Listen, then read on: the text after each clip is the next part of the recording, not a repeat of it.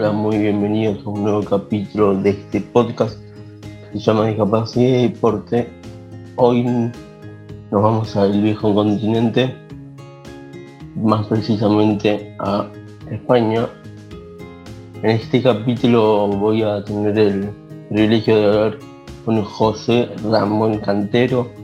Él es un español de 28 años y tiene una discapacidad visual y que ha participado de, de juegos, de dos Juegos eh, Paralímpicos de Londres 2012 y en Tokio 2020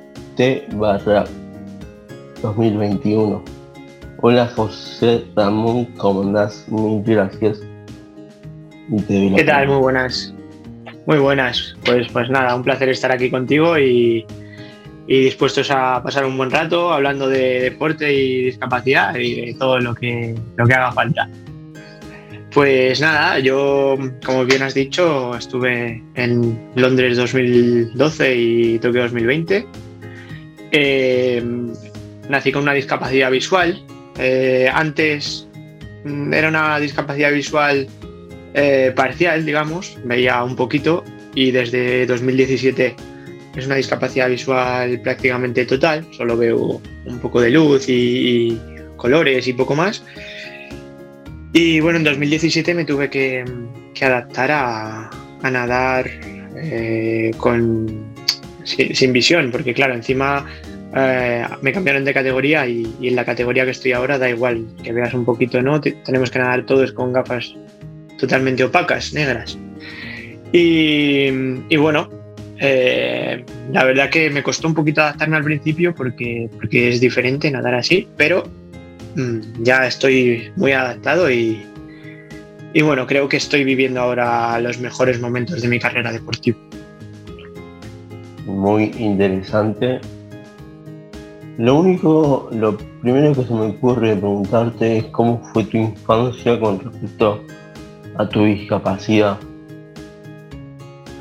Pues, eh, como te he dicho, yo nací ya con, una discapacidad, veía muy poco, pero lo poco que veía me servía para eh, llevar una vida normal fuera de los estudios, por ejemplo. O sea, yo me podía mover sin usar un, bastón.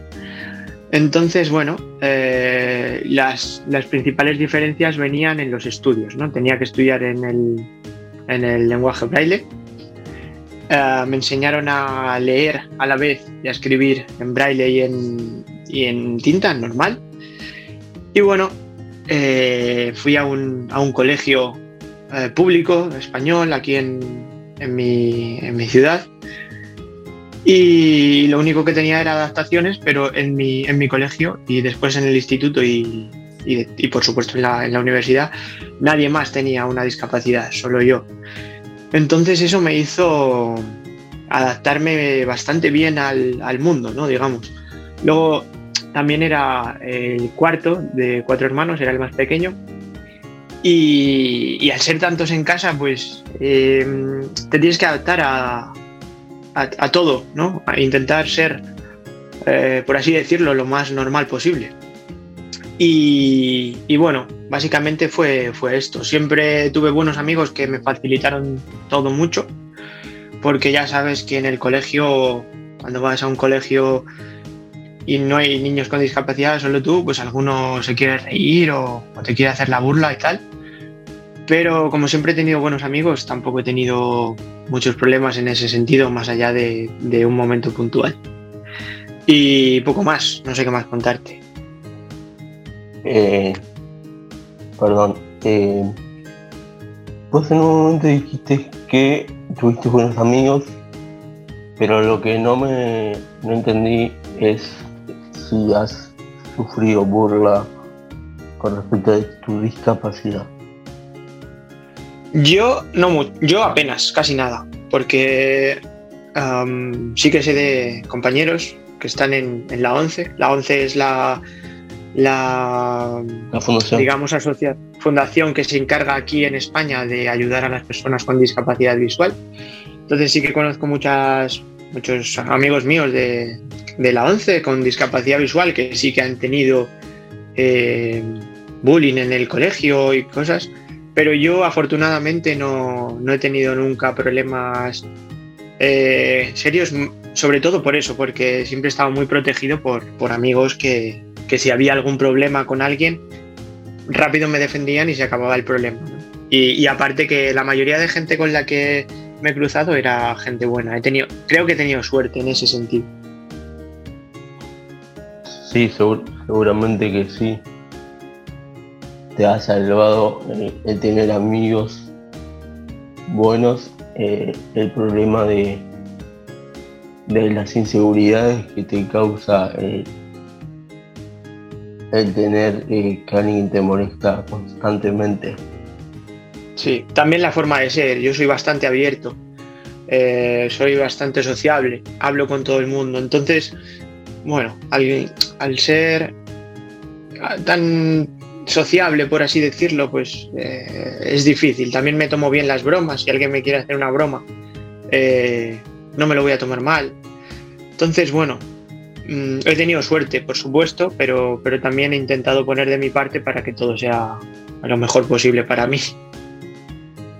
Por supuesto que pusiste de tu parte y por algo y por también por tu personalidad eh, te ha beneficiado en el sentido que no te lo tomabas tan personal. Eso es. Genial. Eh, ¿algún, en, en algún momento has tenido las preguntas como por ejemplo, ¿por qué me pasa esto? ¿O por qué yo? ¿Por qué yo tengo esta discapacidad? Pues si te digo la verdad, creo que no mucho. Eh, yo soy bastante positivo, eh, siempre intento sacar lo, bueno de las cosas y me intento adaptar lo mejor posible a las circunstancias. No creo que sirva de mucho lamentarse, ¿no? Quedarse en... Yo el momento más complicado que he tenido, yo creo, en mi vida fue en 2017, porque para mí se me desprendió, tuve un desprendimiento de retina. Y claro, yo antes veía mm, lo suficiente como para moverme sin ayuda por la ciudad y de repente todo cambió. Yo pasé a no ver prácticamente nada. Para mí ese momento fue mm, el momento más, más duro, porque tuve que aprender a, usar bastón, tuve que aprender a... En mi deporte también me tuve que adaptar, pero bueno, en el deporte al final eh, es tu es tu terreno, ¿no? Es donde tú controlas, pero lo complicado es adaptarte a la vida. Y ahí sí que tuve un momento de, que me costó. Eh, en ningún momento dije no lo voy a hacer. Yo desde el, desde el primer momento dije me voy a adaptar a esta situación, eh, voy a voy a aprender a usar bastón, voy a salir a la calle, voy a voy a aprender a usar el móvil sin ver nada, voy a aprender todo lo que pueda porque yo quiero tirar para adelante. Pero sí que es verdad que ese momento para mí fue el, más complicado. Y yo sabía desde pequeño que a mí en, cualquier momento me podía pasar. Yo sabía que, que mis ojos estaban muy delicados y que en cualquier momento podría tener este problema. Pero nunca estás preparado para ello, porque aunque sepas un poco, has vivido toda la vida viendo y de repente de un día para otro no ves nada. Pero, pero bueno, conseguí reponerme con, la ayuda de mi familia, con la ayuda de, mi pareja y, un poco, pues eso, con cosas que vas aprendiendo, con ayuda de la ONCE también. Y, aunque psicológicamente fue duro, me conseguí adaptar. Es, largo, el proceso es largo y todavía estoy aprendiendo cosas, pero, pero bueno, no, no quiero preguntarme por qué a mí ni, ni por qué me ha pasado esto sino buscar soluciones para que para tener la vida lo más fácil posible. Tu camino creo que es el correcto. No digo que preguntarse el por qué a mí esté mal. Yo no, no, no. me lo he preguntado bastantes veces. Y me ha servido, pero también me ha, me ha costado mucho. Porque cuando uno se pregunta el por qué a mí, está muy metido en sí mismo y es muy complicado salir. Se puede salir, por supuesto, pero es más complicado. También depende mucho de la personalidad. Son procesos claramente de la vida. Algunos eh, se preguntan el por mí y no está mal, pero no, no voy a negar que es complicado porque sentís que eh, todo lo que te rodea son culpables de lo que te pasa a vos y la verdad es que nadie tiene la culpa. Son cosas que, que pueden pasar, la verdad. Es así. Yo creo que nos preguntamos eso porque a lo mejor eh, el mundo todavía no está preparado para eh, una persona con discapacidad. Eh, todavía hay muchas barreras que día a día nos ponen las cosas difíciles. Entonces, por eso, a veces te frustras, dices, jo, es que para mí es más difícil las cosas que para, que para una persona que no tiene una discapacidad. Moverme por la calle simplemente ya es más difícil. Entonces, sin querer, eh, al final, durante el día nos preguntamos cosas. Es, muy normal lo que, lo que tú dices. Me encanta el punto que, tocas. Eh, digo que, no, no, digo que en Argentina eh, no se acepten las personas con discapacidad. Yo digo que en general, mundialmente, falta un montón para que se, se acepten las personas con discapacidad la población, el 15% de la población mundial tiene algún tipo de discapacidad y falta un montón para que, aunque ese porcentaje es bastante, bastante alto, se podría decir, falta un montón para que se acepte las personas con discapacidad. Eh, y esto implica también concientización y y también políticas públicas.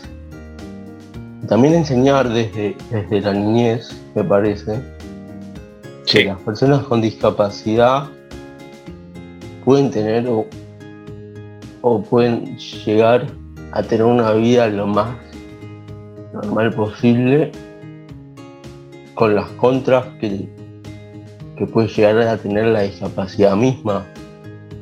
Pero no es que hay que excluirlo, al contrario, porque lo único que hace la exclusión es generar más problemas a la persona, porque ya carga con un montón de, cruces, con un montón de, de caras emocionales, que la exclusión lo único que hace es sumar más, más problemas. Entonces me parece que la inclusión es fundamental y también mostrar que, enseñar que la, discapacidad también eh, se puede vivir con una discapacidad y hay que enseñar que hay que acompañar, no hay que excluir, no sé si, si opinas lo mismo.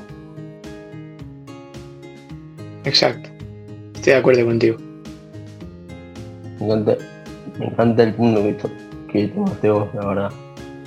Y te quería preguntar un poco de España con respecto a la discapacidad.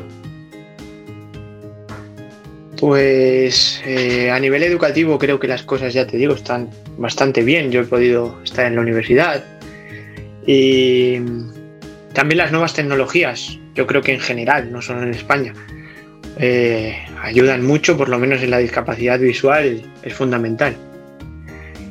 Y luego a nivel de calle, de moverte. Mm, al menos en Madrid, que es la ciudad donde yo vivo, eh, las cosas todavía falta mucho por, avanzar, eh, pero, pero está bastante adaptada. Eh, los semáforos son casi todos sonoros. El metro, por ejemplo, está muy, muy bien organizado. Eh, los pasos de cebra están rebajados también para las sillas de ruedas y señalados con, marcas para la discapacidad visual. Eh, el transporte público en general está pensado siempre para, para la discapacidad de todo tipo y, y creo que falta mucho por, por, mejorar, pero, pero afortunadamente creo que, no, no, sé en toda España, pero al menos en Madrid, que es donde yo me suelo mover solo, eh, está bastante bien. Eh, mejor que en otros países, que he tenido la suerte de conocer otros países, pero ¿Ves? Tokio, sin embargo, no pudimos conocer mucho de Tokio fuera, pero creo que estaba bastante bien. Eh, luego, por ejemplo, Berlín o, yo qué sé, Bruselas, que son ciudades a lo mejor que a priori son más importantes que Madrid, creo que están peor para, para las personas con discapacidad que Madrid. Entonces, bueno, falta todavía mucho, pero, pero bueno, ahí estamos. Supongo que, es un proceso largo.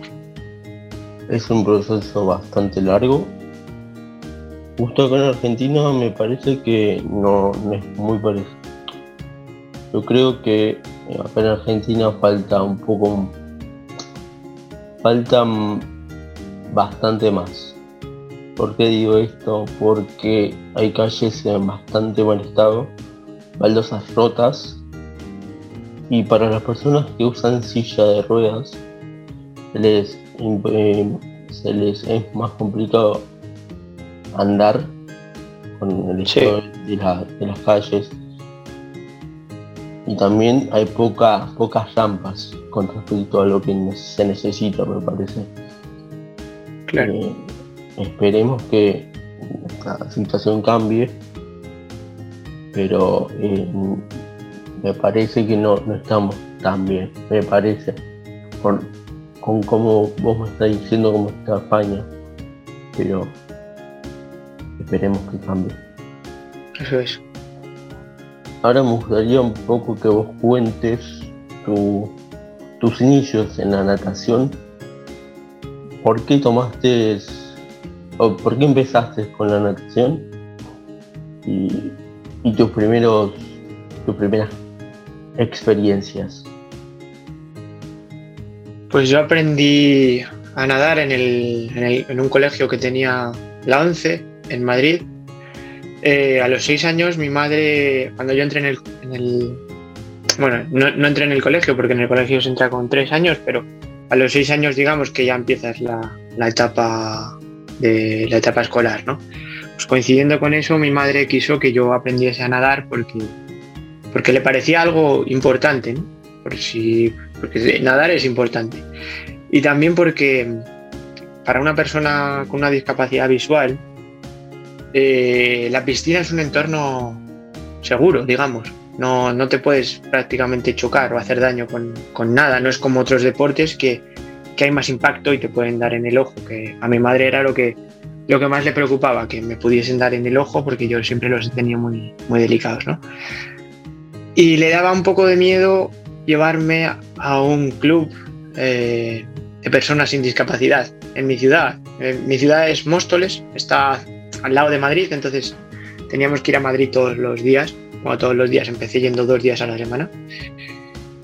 Y entonces quería eso, que aprendiese con otras personas que tenían mi, misma discapacidad y que los eh, profesores de natación que estuviesen preparados para enseñar a una persona con una discapacidad visual. Entonces me llevó allí, estaba bastante lejos de mi casa, estaba una hora de, camino para ir y una hora para volver, teníamos que ir en el metro. Y yo desde que probé la natación, a mí con, con seis años ya me encantó.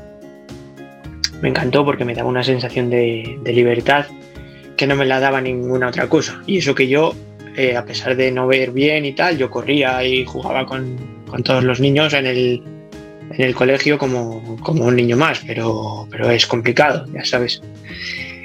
Y, y, bueno, ahí aprendí a nadar, estuve hasta los 10 años más o menos yendo allí. Y ya con 11 años los entrenadores de allí hablaron con, con mi madre y, y le dijeron que lo mejor para mí era nadar más cerca de casa, porque ya estaba, nadaba más o menos bien. Entonces, que nadase más cerca de casa con un club eh, de personas sin discapacidad, porque así me iban a ayudar a mejorar también y, y a tener nuevos amigos y, a no perder tanto tiempo, sobre todo en desplazamientos, porque iba a empezar ya la secundaria y ya iba a tener que estudiar más a partir de, los próximos años. Entonces hablamos con el club de mi ciudad, de Móstoles, empecé a nadar aquí y desde el principio súper bien. Eh, al principio iban, para mí, iban muy rápido. Yo me costó adaptarme los dos, tres primeros años, porque claro, al llegar a la pared, ellos ven perfectamente la pared, eh, hacen un viraje rápido y yo tenía que, tenía que adaptarme a eso. Entonces eso me sirvió para coger recursos que yo no tenía, a contar las brazadas para, para saber cuándo llegaba a la pared y no estar mirando, ya directamente eh, darlo sin pensar. Y, y, creo que a partir de ahí fue cuando empecé a mejorar, cuando empecé a nadar con gente que veía bien y, y también me ayudó mucho el, el eso, no tener que estar una hora para ir y una hora para volver. Y bueno, los inicios más o menos eh, fueron esos. Luego empecé a hacer también campeonatos con, con personas sin discapacidad y, y muchas veces quedaba en buenas posiciones, ganaba medallas también, algunas veces en competiciones de personas sin discapacidad y ahí fue, fue cuando me di cuenta de que a lo mejor podría conseguir algo bueno eh, dentro de la natación. Todavía no me fijaba como objetivo unos Juegos Olímpicos, unos Juegos Paralímpicos o un Campeonato del Mundo, pero empecé a tomarme más en serio el deporte para, para empezar a ir a campeonatos nacionales y, y bueno, pues ha sido un proceso de, poco a poco ir cada vez entrenando más. Luego ya empezaron las dobles sesiones hasta que llegué a un punto pues que, que entras a ser un profesional prácticamente. Muy interesante, como siempre, tu historia. La verdad es que comparto un poco lo que dijiste al principio, la sensación de libertad a la hora de nadar yo también, en este caso, empecé a nadar desde muy chico y mm, cuando fui creciendo y, seguí tomando clases, eh, sentía mucha libertad a la hora de nadar porque es más liviano y, y, además es más además de ser un deporte para mí el más completo eh, te ayuda mucho a, liberar las tensiones. Es muy terapéutico, como, dije. Eh, no sé si a usted te ha pasado eso. Sí, sí, sí, sí. Desde el principio, además. Es eh, tienes un día duro, te vas a la piscina, estás nadando un rato y se te olvida todo. Como siempre digo, eh, vuelvo, vuelvo al pasado en el sentido de contar una anécdota. Yo en 2019 tuve una crisis bastante dura, que, como dijimos al principio, eh, yo sí me, pregunté bastantes veces porque a mí, y bueno, eh, en 2019 me lo volví a preguntar y fue bastante duro. Me pude reponer y el deporte me ayudó eh, en en su gran mayoría. Yo entrenaba los martes y los jueves eh, cuatro horas, una hora de natación, los martes y una hora ciclismo, también eso los jueves. Y yo entraba ahí, al, al, gimnasio, a la pileta y yo me olvidaba de absolutamente todo lo que me rodeaba me olvidaba todo lo exterior y también todo lo que yo estaba pensando todo el día, las 24 horas que me torturaba bastante la cabeza. Yo entraba ahí a la pileta y me olvidaba de todo. y eso es impagable. Así que la, sensación de libertad y de liberación y de no pensar en absolutamente nada, en el buen sentido, eh, es, espectacular. Sí, sí, te entiendo. Es cierto.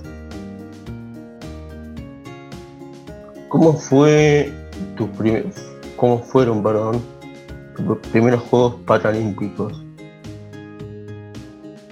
Pues la verdad que los primeros Juegos Paralímpicos llegaron y prácticamente sin, que yo me lo, me lo, esperara. Yo tenía 18 años. Eh, el año anterior me había clasificado para mi primer campeonato importante, para el Campeonato de Europa absoluto, pero no pude ir porque tuve un problema con la córnea de un ojo y me tuvieron que operar. Y bueno, fue, fue un golpe duro porque, porque había preparado muy bien aquel, aquel campeonato. Y mm, era 2011 y al año siguiente eran los Juegos Paralímpicos. Entonces eh, estuve tres meses, o sea, perdón, tres semanas sin poder nadar y empecé a nadar en agosto. Faltaba justo un año para los Juegos. Y a mí me parecía un objetivo bastante grande para, para el nivel que yo tenía. Yo, eh, bueno, estaba entre los 15 primeros del mundo más o menos, pero todavía yo consideraba que tenía mucho que mejorar para, para llegar a estar en unos juegos. Más en España, los criterios de selección para unos juegos son bastante duros. Eh, el nivel es, es bastante alto y, las marcas que te piden para, estar en unos juegos son, son complicadas. Entonces, bueno, eh, empecé a entrenar simplemente con los juegos en mente, pero sin obsesionarme con ellos, simplemente mm, queriendo mejorar todo lo posible. Y empecé a hacer cosas que no había hecho hasta ahora. Por ejemplo, eh, tres días a la semana me iba a Madrid para entrenar en piscina de 50 metros, porque la piscina en la que yo entrenaba de aquí de mi club es de 25 metros, digamos, es piscina corta, y los juegos y los campeonatos importantes son en piscina larga. Empecé a hacer eso, empecé a hacer ocho sesiones a la semana con mi entrenador de, aquel momento, con Miguel Ángel Moreno, y, y mejoré 12 segundos mi marca de 400 libres aquel año. Entre agosto y marzo eh, fuimos al campeonato nacional y bajé 12 segundos mi marca. Y gracias a eso eh, conseguí clasificar para los juegos. Luego vino el proceso de preparar los juegos. Mm, el problema de tener 18 años y ser tus primeros juegos es que realmente no sabes a dónde vas. Tú lo has visto por la tele, sabes lo que es, pero no, no eres consciente de la envergadura de unos juegos. Yo entreno, considero que entreno bien, ahora mejor que antes, obvio, pero, pero bueno, eh, soy bastante disciplinado.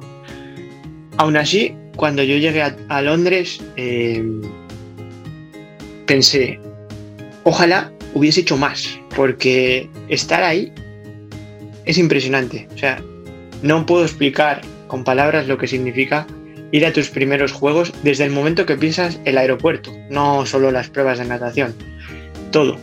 Eh, ir por la villa, el comedor, eh, las habitaciones, el paseo hasta la piscina, una piscina llena con 20.000 personas, eh, todo. Entonces, bueno, aquellos juegos me sirvieron para coger mucha experiencia. Los resultados fueron eh, más o menos buenos, pero mi objetivo era entrar entre los ocho primeros, meterme en una final. Eh, me quedé a, un segundo de entrar, de décimo. Pero, pero de ahí sobre todo lo que me llevo es la experiencia que me ha servido para el futuro, para, aprender a encarar mucho mejor eh, todos los campeonatos. Básicamente mis primeros juegos fueron eso un, aprendizaje muy grande. Me imagino fue un aprendizaje muy grande. Además vos eras muy chico. Seguramente eh, fue un aprendizaje creo que doble por, la edad. Y últimas preguntas.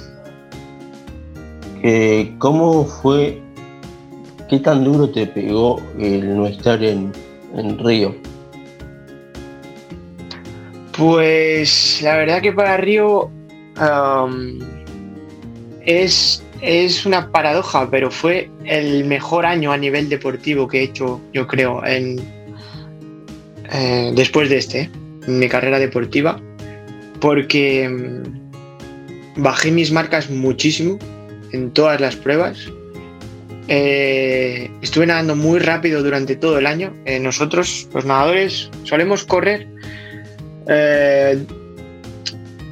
muy rápido y, mejorar marcas a lo mejor dos, tres veces al año, como mucho. Yo aquel año eh, prácticamente en cada campeonato eh, hacía mejor marca en alguna prueba. Estaba mejorando más que nunca porque empecé a entrenar de una forma diferente con, con el entrenador que tenía entonces, con Álvaro Revuelta. Y lo que sucedió fue que mi categoría entonces era la S12, que es para nadadores con discapacidad visual severa, eh, y nos juntaron con la categoría S13 para las pruebas de, río, que son nadadores que tienen más visión. En casi todas las, todos los eventos, todas las pruebas estábamos las dos categorías juntas. Entonces, eh, para los nadadores que estábamos en la S12 se volvía muy difícil eh, clasificarnos porque porque era muy difícil nadar con, nadadores que ven bastante más que tú, tienen más recursos en el agua.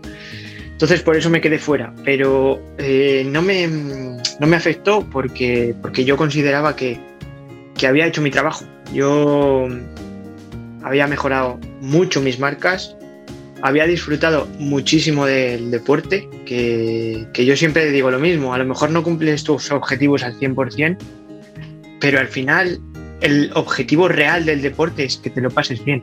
Y además, cuando ya estás en el deporte de élite, de, que ya vives, eh, por así decirlo, de ello, ¿no?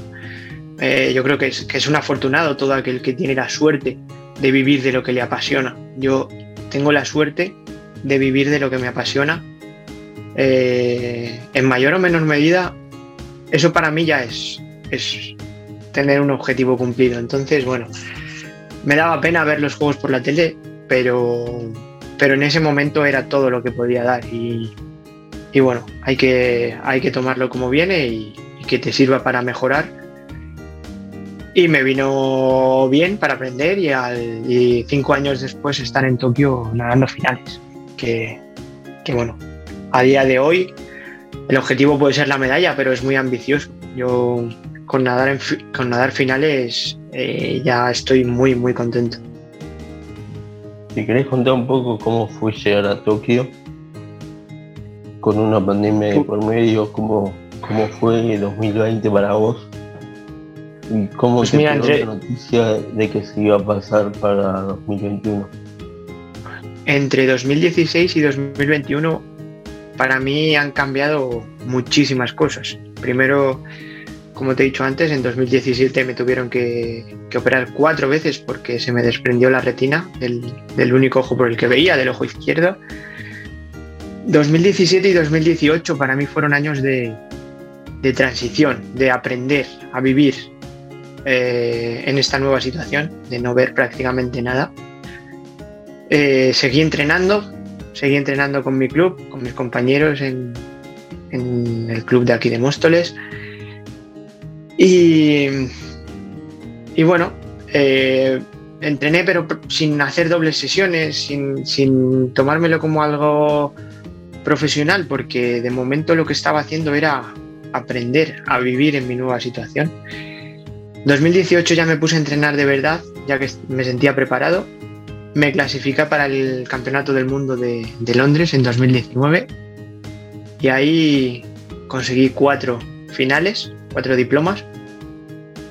2019 además consigo eh, el récord de Europa de 100 libres en piscina corta y el de 400 estilos en piscina larga, que conseguir dos récords de Europa para mí era un objetivo que tenía en mente y lograrlo pues te da mucha satisfacción, ¿no?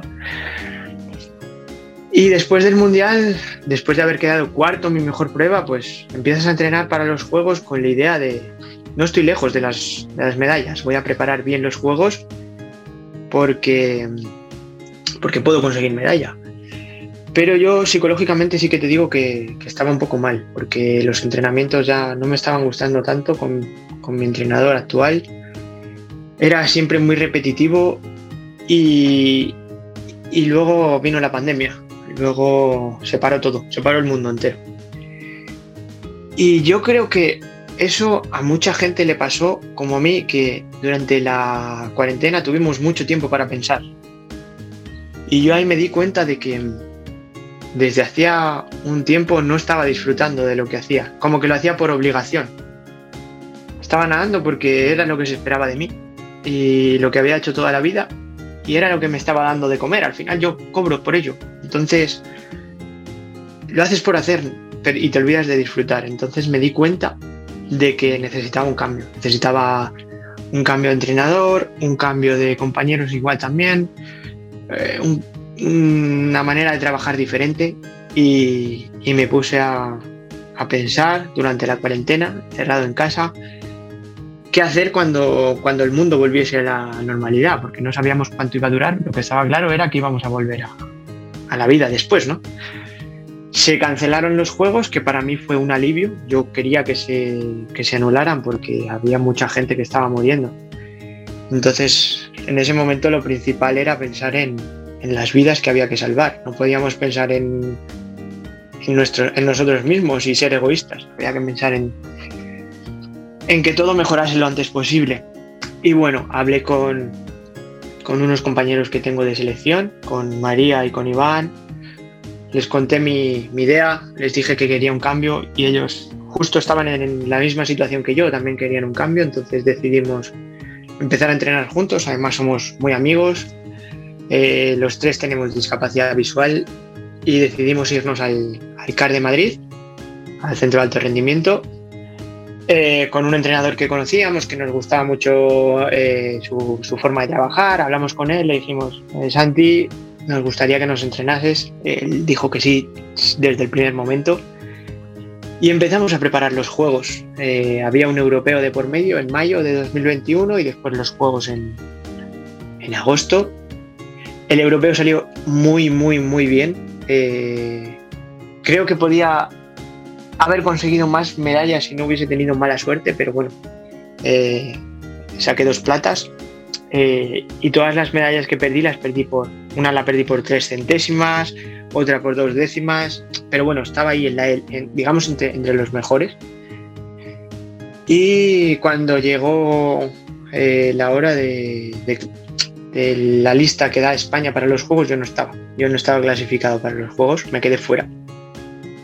Para mí eso sí que fue un golpe bastante duro, porque los criterios de selección eran eran duros y es cierto que yo ni siendo subcampeón de Europa los había cumplido, entonces solo podían ir 15 nadadores a los Juegos y, yo no estaba entre esos 15. Pero luego recibí una invitación de la organización por mis, por mis marcas, porque estaba entre los, entre los seis mejores del mundo, entonces querían, querían que fuese. Pero yo ya prácticamente estaba de vacaciones, yo ya eh, daba por hecho que no iba a ir a los Juegos. Me puse a entrenar apenas faltaba un mes para ir a Tokio y con una ilusión que imagínate. Fui a Tokio, eh, en mi prueba principal es el 400 libres y pese a no entrenar y ser una prueba muy dura de medio fondo, conseguí entrar en la final, que era mi objetivo y quedé sexto. Luego nadie otra prueba individual, 200 estilos que me quedé a dos décimas de, entrar en la final, pero, pero creo que nadé muy bien y en el relevo, que, a mí fue la prueba que más me gustó, porque nadé con mis compañeros, quedamos cuartos. Y, bueno, los tres primeros sí que es verdad que, volaron, pero, pero más allá de eso me quedo con, la experiencia y con, dos finales, cuarto y sexto, es muy, muy buen resultado. Y, y con el éxito colectivo de que se hayan podido hacer estos juegos, porque creo que es un éxito del deporte en general y de la sociedad de, haber podido un poco controlar la pandemia, que aún no está controlada. Yo, yo soy de los que piensa que todavía hay que tener cuidado. Yo además pasé el COVID el año pasado y afortunadamente no, tuve problemas eh, serios, pero, pero bueno, hay que seguir teniendo cuidado, pero, pero poco a poco recuperando la normalidad. Me encanta que, mires el vaso lleno. Me encanta todo lo que dijiste y que, a pesar de, de ser una sorpresa, te pusiste a entrenar y, y diste lo mejor de vos. Ya para terminar, nuevamente agradezco el tiempo. Me gustaría que des una, un mensaje final, una reflexión sobre la discapacidad, sobre tu historia o algo que quieras decir. Bueno, yo considero que, que una discapacidad eh, a lo mejor te hace que hagas las cosas de diferente manera, pero eso no te hace diferente como persona. Entonces, eh, tenemos que buscar todos, ¿eh? personas con discapacidad y personas sin discapacidad, que nuestro mundo sea lo más inclusivo posible. Creo que, que al final una persona con discapacidad puede hacer prácticamente cualquier cosa y, lo único que tenemos que hacer es hacer un mundo más inclusivo, más que, no deje a nadie atrás, pero en todos los sentidos, no solo en el ámbito de la discapacidad, en el ámbito también de, de buscar una igualdad en todos los sentidos, de género, de, clase social también, ¿no? Tenemos que intentar que, que poco a poco eh, todo sea más igualitario y cada vez todos tengamos las mismas oportunidades. Como hemos dicho antes, es un proceso largo. Vamos a tener mucho, muchas barreras, muchos muros que vamos a tener que derribar. Pero creo que, que poco a poco eh, la discapacidad se va a abrir paso y vamos a encontrar ciudades mucho más abiertas, mucho más inclusivas. Eh, en el mundo laboral también poco a poco todo se va a abrir y yo soy optimista. Y creo que siempre que hay un problema hay una solución.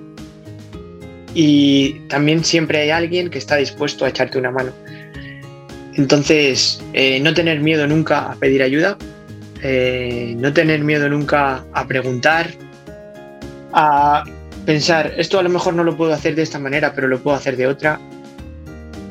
Y sobre todo a no tener miedo a hacer cosas. Hay que, hay que seguir adelante. Tengas la discapacidad que tengas, eh, pues puedes ser feliz y puedes seguir adelante. Entonces, un mensaje de, de optimismo para todos los que nos estén escuchando y, los primeros que vamos a tener que poner de nuestra parte somos las personas con discapacidad, pero, pero está en nuestra mano conseguir un mundo mucho más inclusivo. Ya, muchas gracias, José Ramón Cantero, por tu testimonio y con, con esas palabras que dijiste tan alentadoras. Nos despedimos de este capítulo.